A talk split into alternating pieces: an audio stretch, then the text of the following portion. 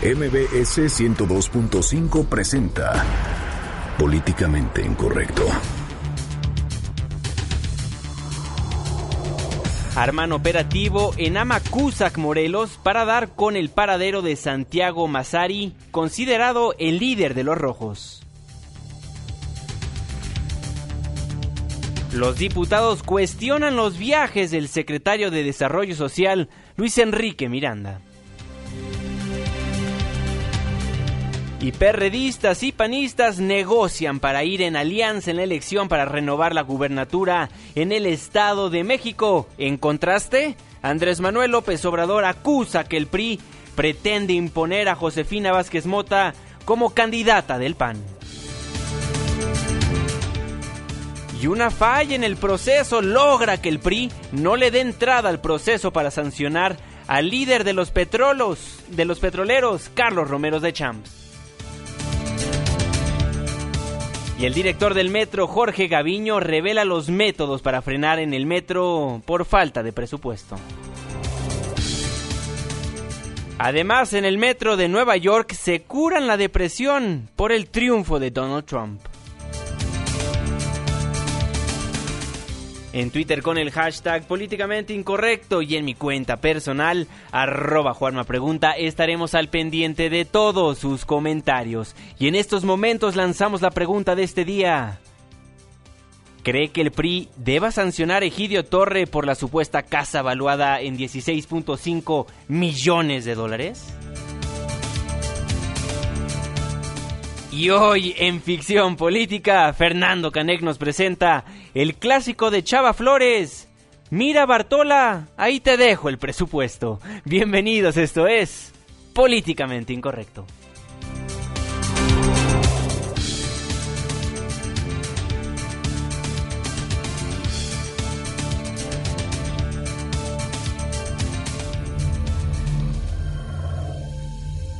Estás a punto de entrar a una zona de polémica y controversia. Una zona de discusiones álgidas y análisis mordaz. Estás entrando al terreno de políticamente incorrecto. Entra bajo tu propio riesgo.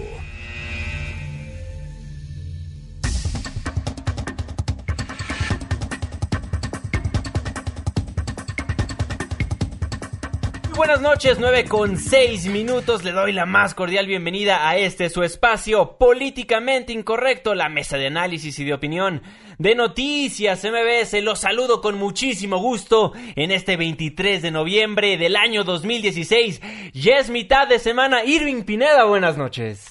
¿Cómo están? Muy buenas noches, qué bueno que andan por acá. Vamos a estar de aquí hasta las 10 de la noche. Hay cosas importantes y divertidas, así que vale la pena que se queden, pero también échenos una llamada al 5166125. Por supuesto, las líneas de comunicación de Noticias MBS. Me da muchísimo gusto saludar al diputado de este programa, Fernando Canej. Muy buenas noches. Muy buenas noches, querido auditorio. Muchas gracias por sintonizar. Estoy triste porque me perdí de cosas muy buenas esta semana por andar con bronquitis, Chihuahua. Y me perdí del momento maravilloso en el que nos, los mexicanos casi nos quedamos sin NFL. Precisamente, aquí estuvimos platicando 100% en vivo al respecto. Y bueno, ayer Qué bárbaro todo lo que dijeron los comentaristas deportivos al respecto, ¿no? Pues bueno, el fútbol mexicano ya está más que echado a la basura, ¿no? Ya todo el mundo eh, eh, hace lo que quiera sobre él, pero ya teníamos algo bonito. Nos iban a venir a dejar algo antes de que Trump se les llevara todo, nos iban a dejar la NFL y ni eso podemos tener, qué bárbaros, de veras. Pues bueno, esperemos no nos quiten el contrato de cinco años que tenemos con la NFL para que venga a nuestro país, porque recordemos que únicamente van a Inglaterra, a Inglaterra y a Londres, a a Toronto, disculpen. Han ido, entonces esperemos la Ciudad de México, a pesar de, de esos detallitos que hubo por parte de los aficionados, pues no pues. nos causen a todos la pérdida de la NFL aquí. seguimos acumulando esos bellísimos triunfos como apagar la llama eterna con una firma, este, no, no de verdad que, que el mexicano no, no de, escatimen ingenio, ¿no? De cómo fregar las cosas. Ah, no, precisamente, como es el caso de los servidores públicos también el día de hoy, ¿verdad, Irving Pineda? Sí, bueno, hoy la neta es que hubo muchísimo cínico, hoy la neta como que algunos ya salió su cinismo a, a flor de piel y anduvieron ahí en varios recintos legislativos y entonces pues vamos a conocer las historias de, de varios cínicos que se quieren pasar de listos o que se pasaron, mejor de, eh, dicho, de listos con sus comentarios este martes. Luis Enrique Miranda fue el primero en en decirle a todo Ay, México, no, bueno, Enrique Miranda, no, ay, el cinismo no, sigue presente en nuestro país. ¿Qué fue lo que pasó? Fíjese que el día de hoy la diputada de Morena, Araceli Damián, pues le dijo tajante y categóricamente que pues bueno, que él era un operador político y que hacía de gira artística en los estados donde va a haber comicios en el 2017 y él afirmó lo siguiente. Ser operador político no es malo, yo creo que usted también lo es, si no estuviera ahí sentada. Me parece que entonces si no es operadora política, su curul no podría estar ocupada por usted. Si su partido no quiere que Morena permita que los pobres vayan y que se les ayude en el Estado de México, en Coahuila, en cualquier parte del país, dígalo, pero no critique de esa manera. Porque aquí me parece que es muy sencillo venir a decir lo que es la pobreza y escucharla desde el fondo de su carro y no saber ni conocer lo que es Chiapas y nuevamente lo que está sufriendo Oaxaca. Llevo en mi sangre con virtualidades santo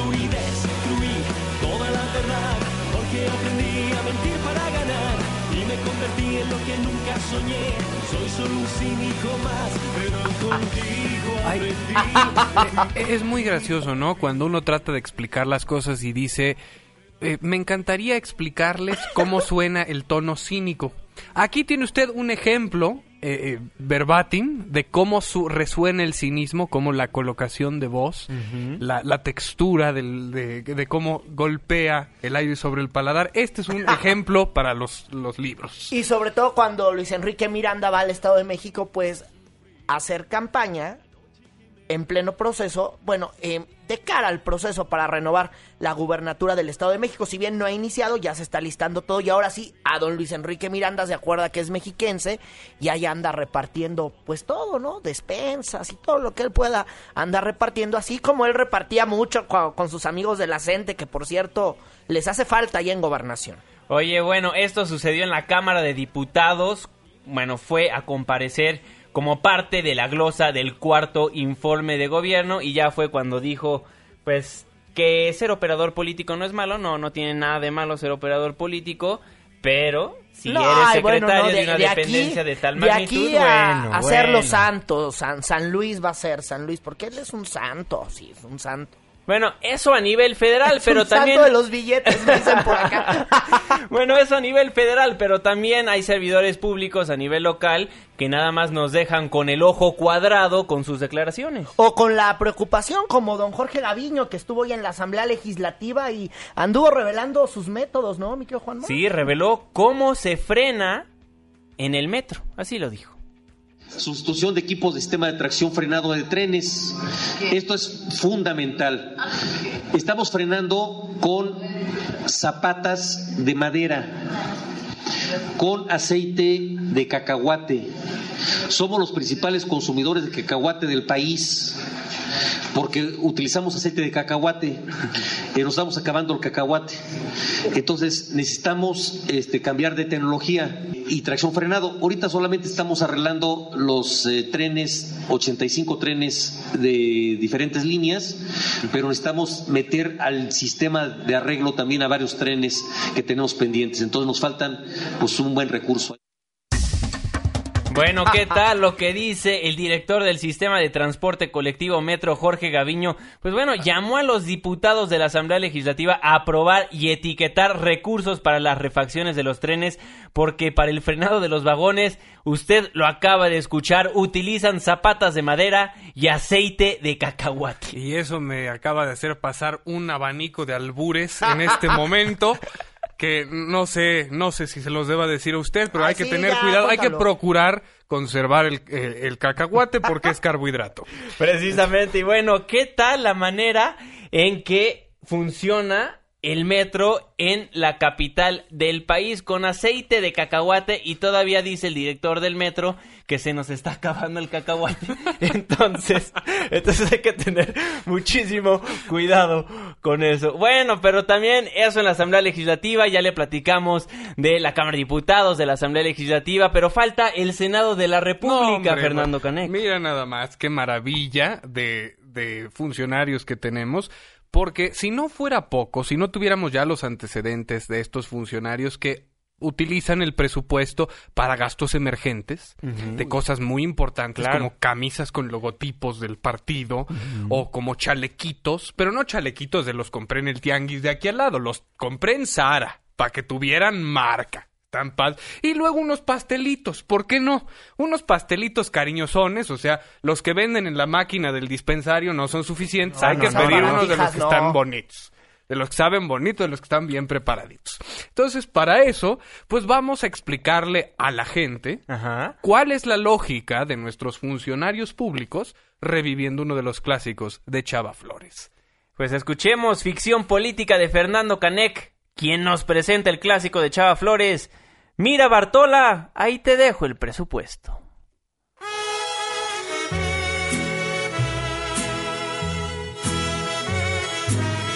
Sale mi Bartola, venga pa' acá que le voy a enseñar cómo se justifican gastos en el presupuesto de egresos del Senado, tenga la bondad.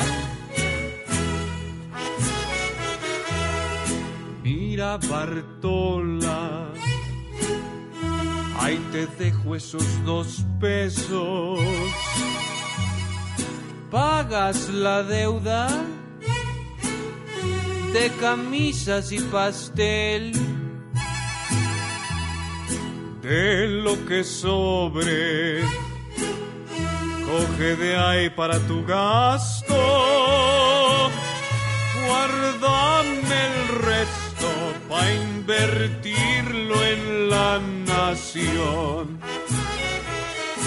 El dinero que tomamos toditito se gastó entre prendas, alimentos y un bidet del Home.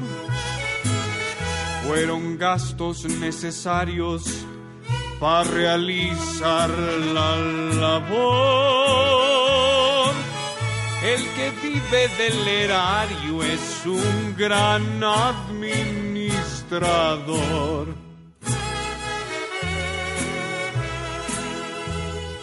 Ésale mi Bartola, ¿no? Ya va aprendiendo a presupuestar.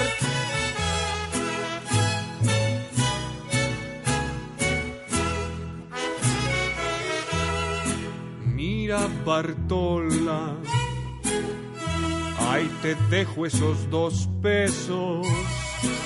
Y ya lo yo, paga las deudas, las del verde y PRD de lo que sobre, las que el pan va acumulando, usate el resto en para el PRI.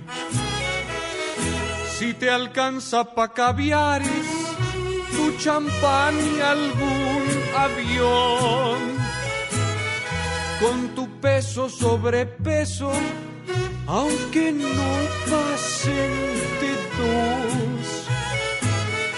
Aprende a Virgilio Andrade que hay que ser conservador.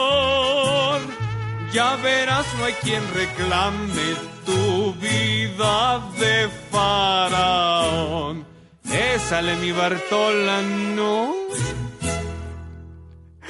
Bravo, Fernando Canek, ahí el clásico de Chava Flores. Mira, Bartola, ahí te dejo el presupuesto. Ay, sí, ya se los dejamos y ya se lo echaron todito, hijos de la...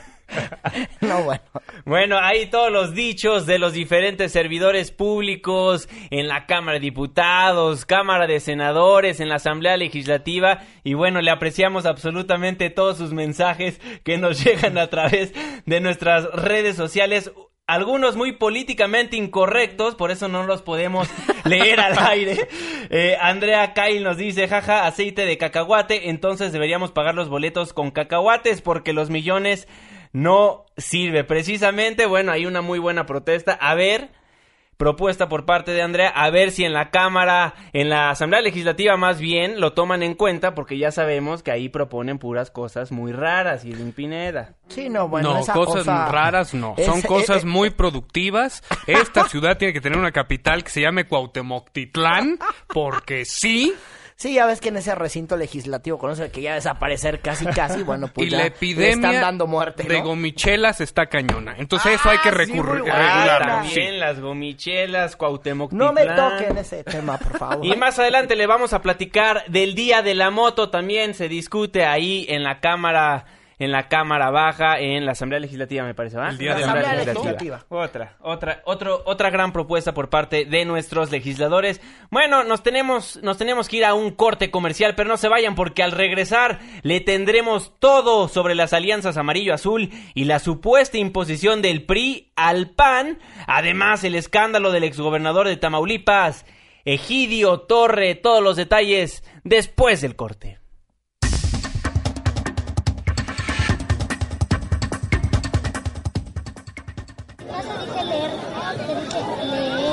Nos ponemos a leer para culturizarnos, o sea, disque, y regresamos a Políticamente Incorrecto. ¿Seguro van a leer, sí o no? ¿Ustedes van a leer? Muy bien. Adiós. ¿Ustedes van a leer? ¿Quieres escribirnos más de 140 caracteres? Hazlo. Incorrecto arroba mbs.com. Continuamos.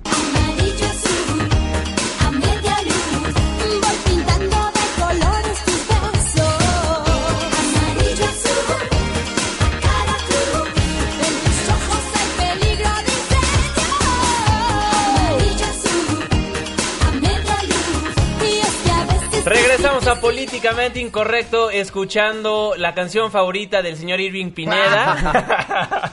Amarillo Azul a cargo de Thalía. Bueno, ¿y por qué les ponemos esta la canción? canción favorita de los panistas y perredistas, y es que ya sabíamos lo que se veía venir.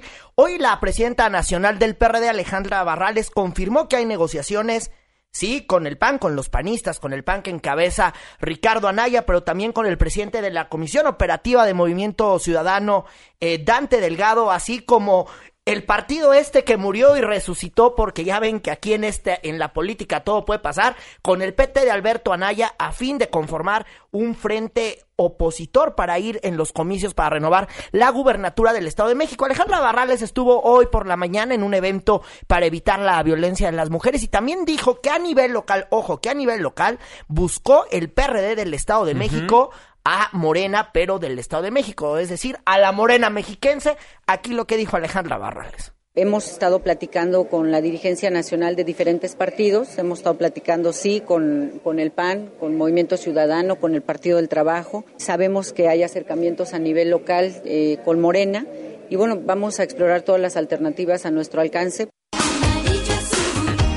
Y bueno, también aquí la presidenta nacional del Sol Azteca, Alejandra Barrales, pues reconoció que la mayoría de los perredistas quieren una alianza en el Estado de Pues México. con quien se deje. Yo diría que mayoritariamente eh, se está a favor del frente. Hay quienes preferirían que fuéramos solos, pero eh, la coincidencia que tenemos es- todos es que es importante que logremos sacar al PRI del gobierno del Estado. Pues bueno, dice que absolutamente todos los perredistas quieren esta alianza. Digo, estaría bien que hagan su alianza, pero que tengan en cuenta que sea por el bien de los mexiquenses y no únicamente por ganarle al PRI. Bueno. Es que, Ellos bueno, dicen que van a ir va- con una va agenda. junto ¿no? con Eso pegado, ¿no? Pero también va junto Sí, con eh, pegado, sí. Nada más Sí, que ahí sí. es imposible quitarle la, la ola roja al Estado de México. No, a ver, más de uno se pregunta con todo y lo que están ahí armando con las alianzas. Bueno, vamos a escuchar a Ricardo Anaya, que él, él dice que él sí va en alianza, pues así que con todos menos, pues con el PRI Morena. Dicen que no descartan la posibilidad de ir con ese partido. Nuestra posición es distinta. Nosotros no iríamos en alianza ni con el PRI ni con Morena. Ni con el Y PRI es que miren, ni con Morena. La neta, aquí los peores enemigos del PRD y de este amor amarillo-azul, pues son los propios perredistas, porque ellos tienen una corriente que se llama ADN, que parece que parece que ellos son del PRI o del Partido Verde o que cobran las nóminas de esos partidos políticos porque no permiten las alianzas y esos que tienen la mayoría en el Estado de México porque tiene un municipio que seguramente usted lo debe de recordar porque es muy bien gobernado por los perredistas Ah, como claro. es Ciudad Nezahualcóyotl, donde no pasa nada. Entonces, los tienen ahí los, los de ADN, que representa el señor Bautista, Héctor Bautista, y él no quiere la alianza, o dicen en el bajo mundo del PRD que él es el principal opositor a las alianzas, que es algo así como el que dice su dedito que la alianza con el PAN no va a pasar en el Estado de México y que es la ancla para que puedan haber este tipo de negociaciones al interior del Sol Azteca, cosa que no parece raro, porque también hay que recordar que hace seis años, bueno, pues desde la presidencia de la República, se hizo todo para que el PAN y el PRD no fuera en una alianza. En ese entonces, la presidencia de Felipe Calderón y perredistas opera, bu- bueno, el PAN de Felipe Calderón con el PRI hizo que no hubiera una alianza en el Estado de México y los perredistas de la corriente ADN fueron los mismos en estar insistiendo en que no iba a haber alianza en el Estado de México. Entonces, lo que más uno se pregunta aquí es, ¿le van a dar chance a, ADN de volver a tomar la decisión de que no hay alianza en el Estado de México? Es tan, podera- tan poderosa esa corriente que, según lo que dice Alejandra Barrales, la mayoría quiere alianza, le van a volver eh, a dar chance que esa corriente define el futuro de ese partido político, es lo que más de uno se pregunta, eh, se pregunta, pues, en los bajos mundos del PRD, ¿no? No, Y se claro. preguntan todos los ciudadanos, ¿no? Porque mucho anuncio rimbombante y que alianza y que sí, eh, amor amarillo azul, Ujú. pero por uno, por una corriente, los demás perredistas se van a dejar. La pregunta que yo tengo es, ¿hay altos mundos en el PRD? Porque bajos mundos sí sabemos, pero altos Pues hay. imagínate si está conformado por corrientes. No, a ver, y siendo 100% políticamente incorrecto, el PRI está extremadamente sólido en el Estado de México. Yo, con una alianza PAN-PRD, no creo que le puedan ganar al PRI, ¿eh?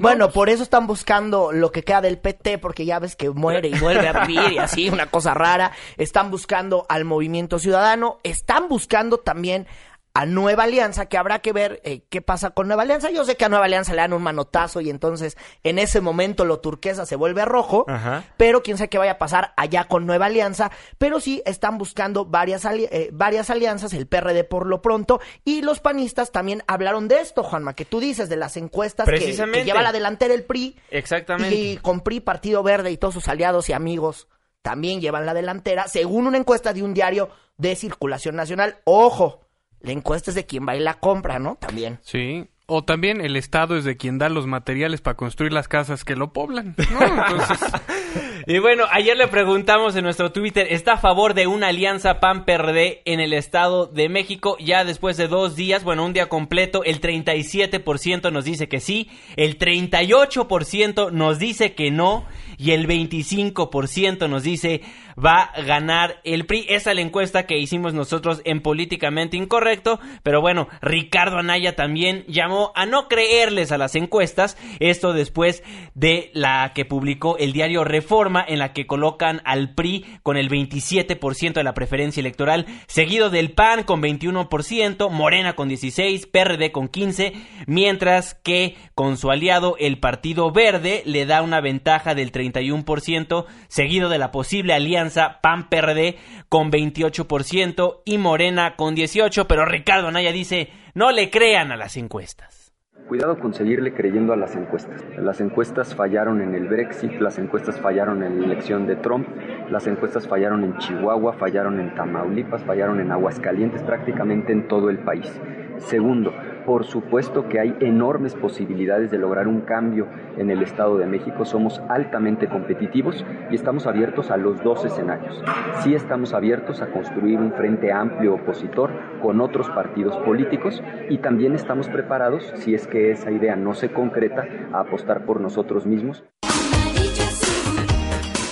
Y en medio de este tórrido, casi, casi romance, bueno, pues salió el opositor con cara de priista, pero con la piel morena, que es el tío de Fernando Canek, el señor López Obrador, pues dijo que a él no le gustan las alianzas y que su partido prefiere solo que estar mal acompañado. Nosotros no vamos a hacer alianzas con los de la mafia del poder. Vale más solos que mal acompañados. No vamos en alianza con ningún partido de la mafia del poder.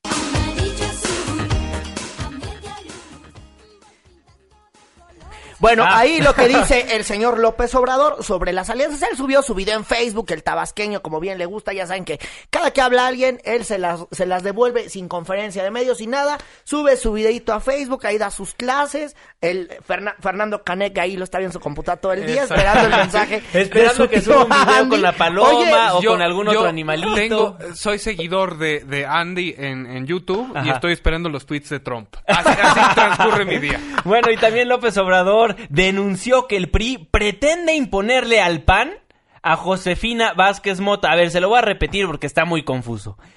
López Obrador denunció que el PRI pretende imponerle al PAN a Josefina Vázquez Mota como candidata a la gubernatura en el Estado de México. Escuchemos cómo lo dijo. Los del PRI que se postule a Josefina Vázquez Mota. Porque eh, Josefina Vázquez Mota está controlada por el PRI. Lo que quiere el PRI es que salga Josefina Vázquez Mota porque la tienen eh, sometida. Y en su momento o se alinea, cumple con el compromiso, un poco lo que le pidieron hacer a la maestra Elvester, o sale a relucir todo. Eh, la van a descalificar políticamente. piel morena, canto de pasión y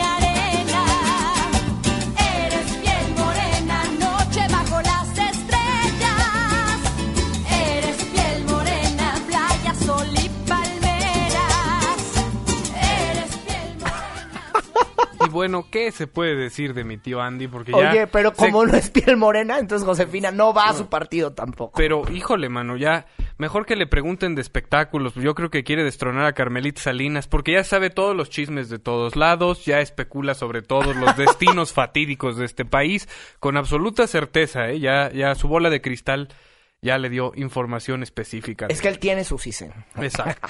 Él tiene el CISEN especializado. El Jigen. Así se llama, el Jigen. Pero bueno, ya lo escuchamos. Alejandra Barrales dice que todos los perredistas quieren la alianza PAN-PRD. Esperemos qué es lo que quieren los ciudadanos. Tenemos en la línea telefónica de Políticamente Incorrecto para platicar de este tema a Beatriz Mojica, la secretaria general del Sol Azteca. Secretaria, muy buenas noches, ¿cómo está?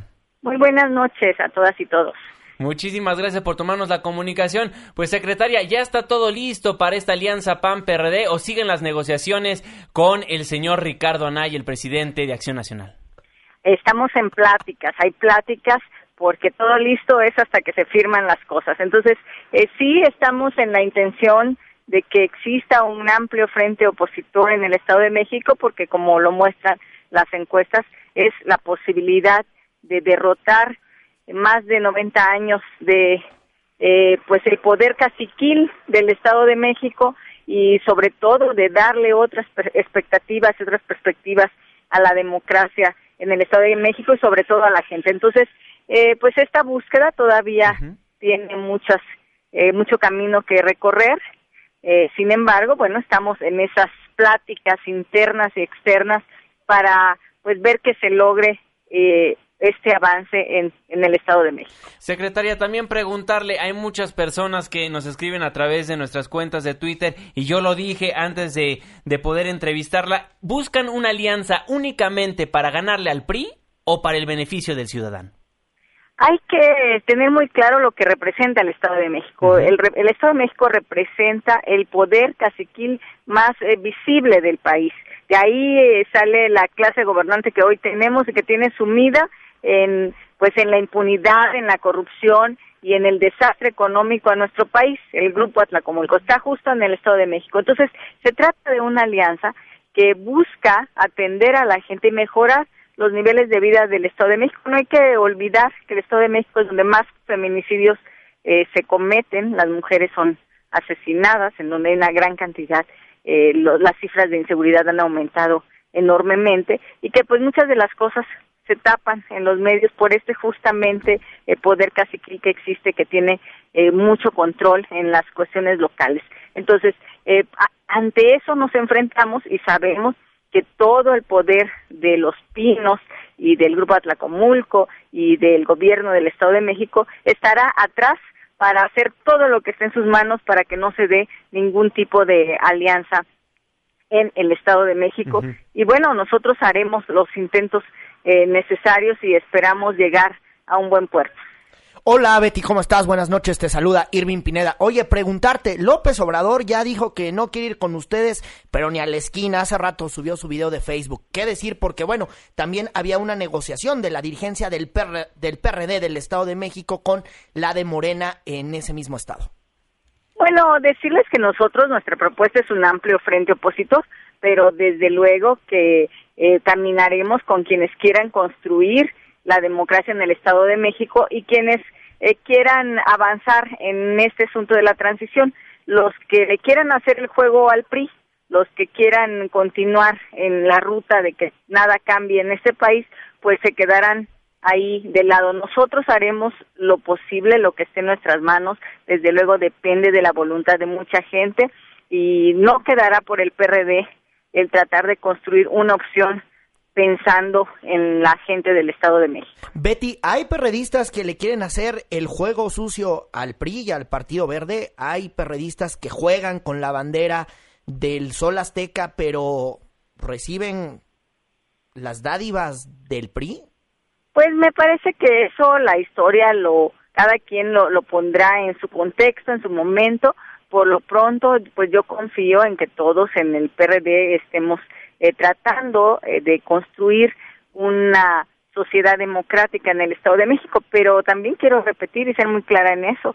Lo que está en juego en el Estado de México, pues es mucho, es el Estado que tiene, insisto, la la pues eh, el, el modelo caciquil más acabado de este país, ahí se, se encuentra, en donde el dinero corre, la corrupción impera, la impunidad, las presiones a los diferentes eh, partidos políticos también también se da. Hemos estado viendo en las últimas semanas cómo desde los pinos están usando los recursos públicos a través de la Sol, de la SEDATU. Ya estamos en el proceso electoral y vemos cada semana en el Estado de México la repartición de despensas, por, por cierto, algunas de ellas podridas, de despensas, de entrega de viviendas, en fin, vemos desfilar a todos los funcionarios públicos como no los vemos en otros estados donde eh, donde hay pobreza, por ejemplo, donde hay otras eh, violencia, donde hay otras circunstancias. No, lo que están es haciendo pasarela, entregando recursos públicos en el Estado de México. Entonces, ante todo esto que existe en el Estado de México, pues desde luego también hay presiones a los diferentes partidos políticos en donde quienes tienen un espíritu de débil de, de identidad eh, con la gente o de identidad partidista, pues a veces caen en algunas tentaciones, pero nuestra lucha en general en el PRD es por el bien de la gente y por lograr que las condiciones de vida cambien en un estado en donde, no lo digo yo, lo dicen los indicadores, la violencia ha aumentado, las mujeres son asesinadas, los periodistas también, y bueno, la impunidad impera y la corrupción, ¿qué podemos decir de la corrupción? Si ahí está el nido justamente de, de, la corrupción que impera en nuestro país. Estamos platicando con la secretaria general del Sol Azteca, Beatriz Mojica. Secretaria, también preguntarle entonces, ¿el PRD sí ve la maquinaria del gobierno federal apoyando a los diferentes candidatos en los estados donde van a haber comicios en el 2017? Pues lo vemos y está a todas luces, uh -huh. a todas luces. Yo creo que na no nada más en el PRD, eh, lo vemos en todos lados. Imagínense en un, en un año de recortes públicos en el presupuesto que nos anunciaron y que bueno afecta a la salud y la educación en todos lados resulta en donde todos los estados fueron recortados recursos pero resulta que en el estado de México misteriosamente le aumentaron 12 mil millones de pesos ¿Para qué se los aumentaron? Pues porque está enfrente el, el proceso electoral. Entonces, esto nos habla de toda la intención que hay de hacer uso que, que, se está haciendo, lo estamos viendo, está documentado en los medios, el PRD ha puesto uh -huh. una denuncia al respecto, exigimos a la FEPADE que actúe, porque cada semana vemos el reparto indiscriminado de despensas, de la pasarela de los diferentes secretarios de Estado. Teleféricos. Haciendo uso, ¿mande? Los teleféricos también. to- todas las obras públicas, o sea, 12 mil millones de pesos más para el 2017 en pleno año electoral. Ese es el presupuesto que se aprobó en la Cámara de Diputados, en donde misteriosamente prácticamente el Estado de de México fue el único al que en lugar de recortarle recursos se los aumentara.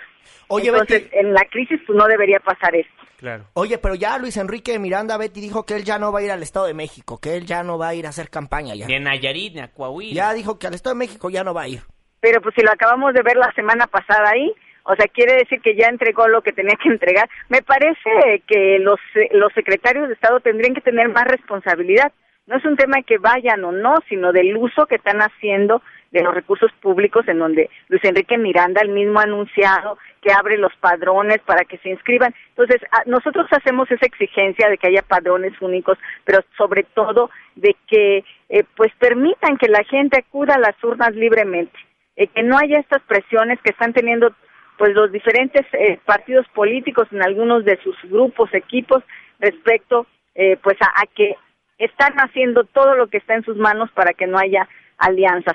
Por eso eh, es que pues yo sí hago un llamado a la ciudadanía del Estado de México a que esté muy atenta de las elecciones, pero sobre todo a que hagamos las denuncias correspondientes con toda esta entrega de dádivas, con toda esta compra de, de voluntades, que todavía eh, no empiezan las campañas como tal, pero que ya están haciendo uso de ellas desde los pinos.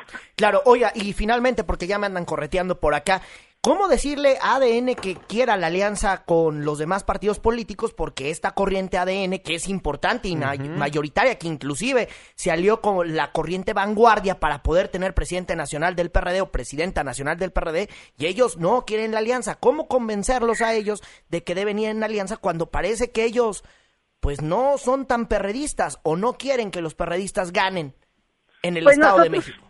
Pues nosotros llamamos a la responsabilidad, no con un grupo en particular, sino con la gente, con la ciudadanía. Y la transición democrática debe de llegar a- al Estado de México de la mano de alguien de la izquierda. Eh, creo que si esa alianza es encabezada por alguien de la izquierda, nadie debería de, de oponerse a ella. Nosotros vamos a seguir trabajando desde la Secretaría General, eh, desde el PRD, eh, porque pensemos en la gente, porque el PRD sea un instrumento de la sociedad y no sea instrumento eh, en algunos estados de, de grupos de poder perversos. Me parece que esa es la lucha que hemos dado durante 27 años y la tenemos que seguir dando. Beatriz Mojica, secretaria general del Sol Azteca, muchísimas gracias por tomarnos la comunicación. Le mandamos un caluroso abrazo aquí todos en la mesa, Fernando, su servidor Juan Manuel Jiménez e Irving Pineda. Muchas gracias y muchas eh, buenas noches a todos. Buenas noches. Gracias. Bueno, ahí lo que dice el PRD al respecto, quieren una alianza con el PAN, pero para ayudar a la deje, ciudadanía, ¿no? ¿no? Esperemos no sea únicamente para ganarle al PRI. Sus mensajes en redes sociales, otro fuerte del PRI son zonas donde se lucra con la necesidad de la gente, aliado con grupos de poder. Nos dice Verónica, sabemos que la corrupción y el mal gobierno no es exclusivo de un partido y se pregunta, ¿la alternancia es la solución para el Estado de México? Nos dice Edgar, ¿qué investigadora fue? Seguro que no dijo que es la única forma de violencia. Nos dice Enuí, eh, pobres niñitos, se burlan de Andrés Manuel López Obrador, quien es inmensamente más inteligente que ustedes. Probablemente, la verdad, no sé, no he platicado en este espacio radiofónico con Andrés Manuel López Obrador, porque cada vez que se, sol- le, se le solicita una entrevista, pues nada más no quiere darnos la cara. Oye, pero dile, Nui, que, que salga Que más es- seguido. que va oye, con el sobrinazo, ¿no? Oigan, y también échenos una llamada al 5166-1025. También esperamos todos sus comentarios. Fer, ve cabildeando ahí la conversación con tu tío. Lo podemos tener sentado aquí, pero bueno, es cuestión de que se deje. Seguramente ya cuando ande en campaña y ya, Mi, mi tío ya va a querer no nos venir va a aquí tomar diario. la, la comunicación porque somos parte de la mafia del poder. Sí, precisamente. También nos dicen por acá, este, a los partidos políticos, especialmente sus dirigentes, únicamente les importa el dinero y no la Ay, ciudadanía. No, no, no, no, no, eso no es así. Se me hace muy raro lo que No, nos dice. eso ¿eh? seguramente es en Canadá, en, En un, Europa. en un planeta extraño. En ¿no? Alaska, ¿no? Aquí Sí. no pasa eso. A no. ver, otro por acá. Quique Medina nos dice, el proceso electoral en el Estado de México inició el 7 de septiembre. Muy probablemente, lo hemos mencionado varias veces en este espacio radiofónico. Sí, bueno. ¿Por qué el 7 de septiembre? Porque fue cuando Luis Enrique Miranda dejó de ser subsecretario de Gobernación y se convirtió en el titular de la Sede Sol. Sí, bueno, y además apenas esto está arrancando porque todavía falta apenas, bueno, las coaliciones. Los partidos tienen que definir las coaliciones. Tienen hasta antes del 25 de diciembre para poder ver si van en coalición o no. Después, si van en coalición, van a tener una bronca porque es quién va a ser el candidato. O sea, todavía el proceso de esto es larguísimo. Muy, muy largo. Y bueno, tenemos tiempo, tenemos que hacer un corte comercial. Todavía tenemos tiempo. Bueno, eso por parte del PAN PRD, pero el PRI también dio nota Irving Pineda. Sí, El usted- PRI dio la nota y por eso va a ganar el Estado.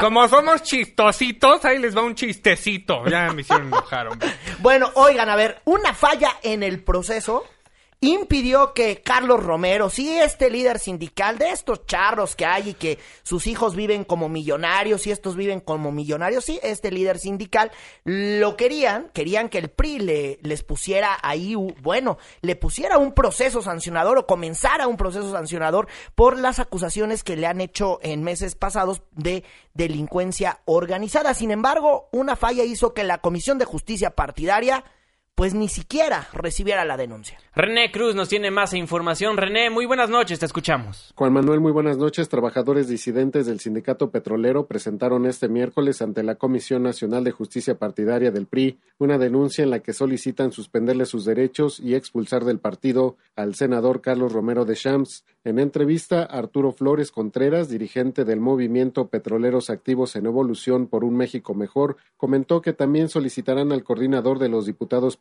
César Camacho, que tramite el juicio de procedencia en contra del líder del sindicato petrolero. Agregó que la dirigencia del partido tiene en sus manos la oportunidad de limpiar la casa y expulsar a los militantes que están involucrados en casos de corrupción. Hoy es una oportunidad que tienen de, como dijo el presidente del partido, de limpiar la casa. Hoy este, tienen en sus manos una oportunidad.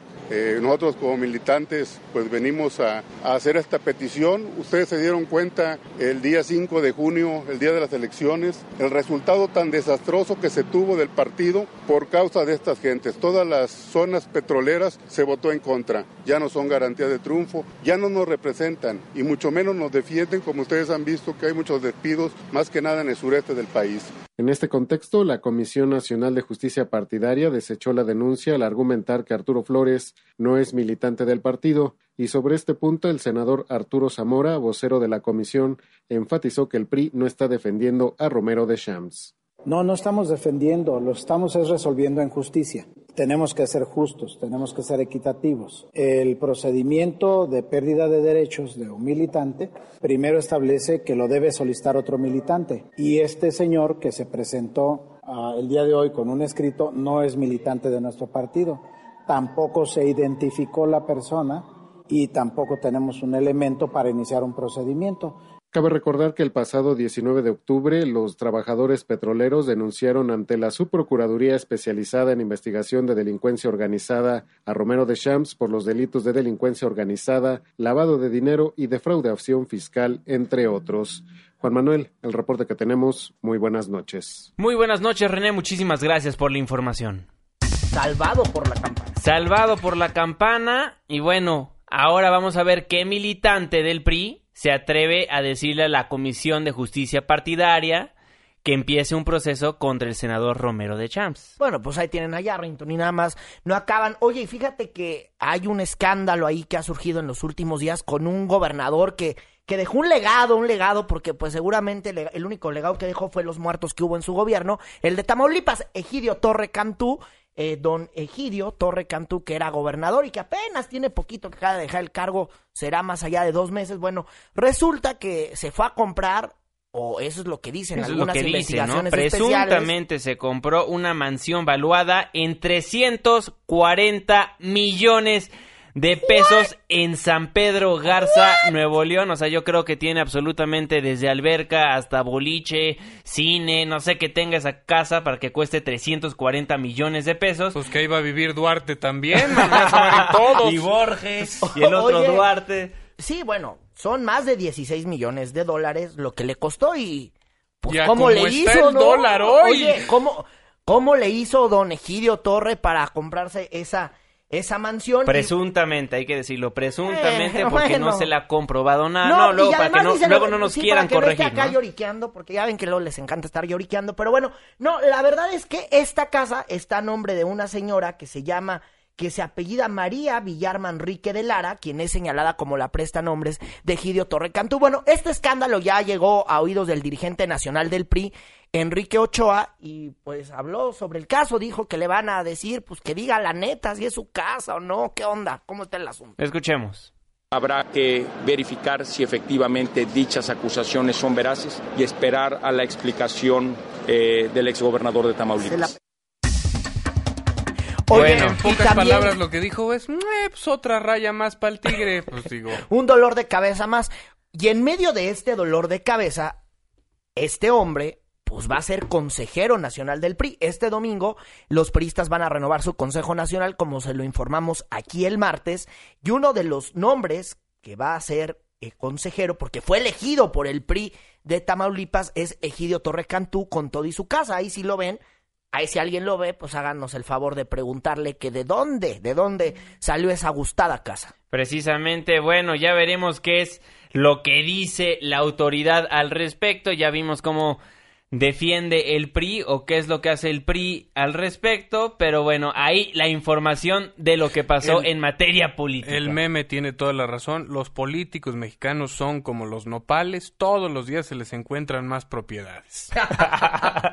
Precisamente, bueno, vámonos a un corte comercial, pero no se vaya porque al regresar hay un enviado especial en México para negociar con Trump. Se lo respondemos al regresar y también en Nueva York curan la tristeza por el triunfo del señor Donald Trump. Una pausa. Ya volvemos.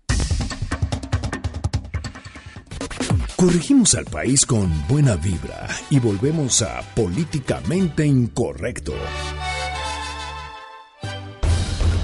Síguenos en Twitter en arroba Juanma Pregunta. Regresamos. De vuelta en Políticamente Incorrecto, muchísimas gracias por ser parte de la controversia. Nuestras cuentas de Twitter, arroba Juanma Pregunta. Arroba Irving Pineda. Y arroba Fernando Canek. Facebook como Políticamente Incorrecto 5166125. Bueno, y en Estados Unidos no protestan, pero sí siguen preocupados por el triunfo de Donald Trump en Nueva York. Aquí la historia. En una ciudad que mayormente se identifica con el Partido Demócrata, poco más de una semana después de las elecciones se percibe en la gente dolor e incredulidad ante el hecho de que Donald Trump vaya a ser el próximo presidente de Estados Unidos. La estación de tren Union Square se ha vuelto en una especie de terapia para aquellos que quieren expresarle su apoyo a inmigrantes, minorías étnicas y religiosas y a la comunidad LGBT. Por supuesto, también hay fuertes críticas al presidente electo, como lo expresan diversas personas. No entiendo cómo Obama fue tan educado y cortés hacia él. Yo le quiero pegar con un palo. Está lleno de violencia y odio y su plan es construir muros. Yo soy israelí y no odio a los musulmanes. Pero también hay un sentido de esperanza. Puede que tenga sorpresas, tengo que estar abierto a ello, porque él será el presidente. Él es el presidente, nos guste o no. Fuera de Manhattan, en Staten Island, donde el 57% de los votantes eligió a Donald Trump, las personas reaccionan distinto a las personas que hay en otras partes. En la congregación Toras Emes, predominantemente ruso-judía, la mayoría le tiene más confianza a Trump. He escuchado a sus hijos y estoy muy impresionado. Creo que ellos tienen cierta clase de influencia sobre su padre y viceversa. Sin embargo, el rabino de esta congregación asegura que a veces tiene que ser árbitro. Hay una famosa expresión, dos judíos, tres opiniones. Él aplaude las distintas expresiones y espera que incluso en momentos inciertos para el país, todos puedan comportarse de manera educada. Gracias a Dios vivimos en una democracia. Por supuesto que tendremos personas que están molestas y ellos pueden protestar. Eso es parte de la democracia. Ramón Taylor, Voz de América, Nueva York. Ramón, muchísimas gracias por la información.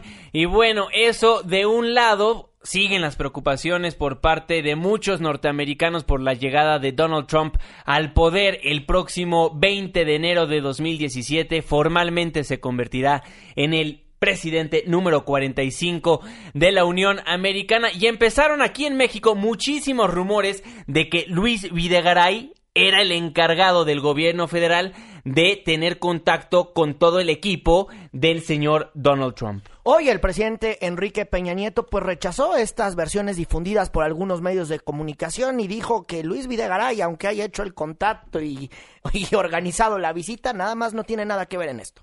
Que no caigamos en especulaciones ni en eh, supuestos eh, eh, en el que los que he venido, eh, se han venido recogiendo algunos medios. No hay tal, no se ha designado absolutamente a nadie para este tema. Será gobierno a gobierno una vez que el gobierno de los Estados Unidos asuma su responsabilidad a partir del 20 de enero. El doctor Videgaray, el doctor Videgaray podría reincorporarse a su No hay nada sobre ese tema ni los señalamientos, no son más allá de meras especulaciones, pero no hay absolutamente nada en términos de una tarea confiada al doctor Videgaray.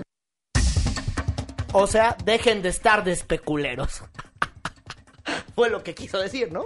Fue lo que quiso decir el presidente de la República, Enrique Peña Nieto, que no se alebresten los reporteros. Luis Videgaray no tiene No, nada bueno, que pues ver con esto. informe, ¿no? No tiene nada que ver con esto. Y bueno, hasta el 20 de Pero, enero pues, ya ya- es cuando formalmente va a designar un equipo para tener contacto con Donald Trump. Sí, ya que se lleven a Vide- Videgaray a Estados Unidos a que festeje con Trump, porque gracias a estas brillantes ideas ya tenemos este cheto peludo en la Casa Blanca. Y bueno, los que también están preocupados por la llegada de Donald Trump son los panistas que dicen que no van a renegociar el Tratado de Libre Comercio de América del Norte. Ernestina Álvarez nos tiene más información. Ernestina, me da muchísimo gusto saludarte. Muy buenas noches.